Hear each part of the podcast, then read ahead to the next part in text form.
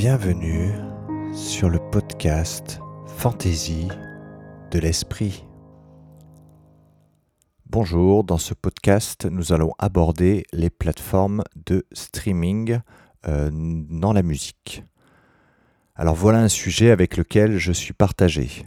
Véritable révolution que ces abonnements peu onéreux donnant accès à une écoute illimitée de la quasi-totalité de la musique enregistrée, partagé car j'y vois un vrai bénéfice pour les auditeurs, le prix pour un tel accès illimité, et aussi pour les artistes, la possibilité d'être découvert à n'importe quel endroit du monde, mais aussi une catastrophe sur le long terme.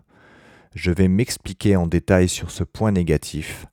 En effet, malgré des avantages certains comme ceux cités plus haut, le streaming est une véritable avancée qui cache l'appauvrissement de la rémunération des artistes avec des rémunérations à 0,003 centimes l'écoute en moyenne, les artistes sont les grands perdants de ce système. De la même manière que le cinéma a besoin de fonds pour ses productions, je pense que les enregistrements doivent eux aussi bénéficier de moyens.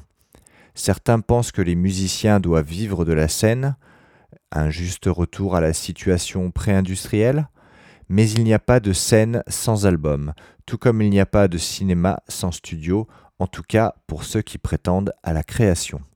Le compromis intéressant peut être, à l'instar d'Hollywood, qui sort le support plusieurs semaines après la sortie du film en salle, de sortir un album en support physique pour optimiser les ventes pendant quelques temps, puis au bout de quelques semaines, le distribuer sur les plateformes de streaming, le meilleur des deux mondes en somme à réfléchir.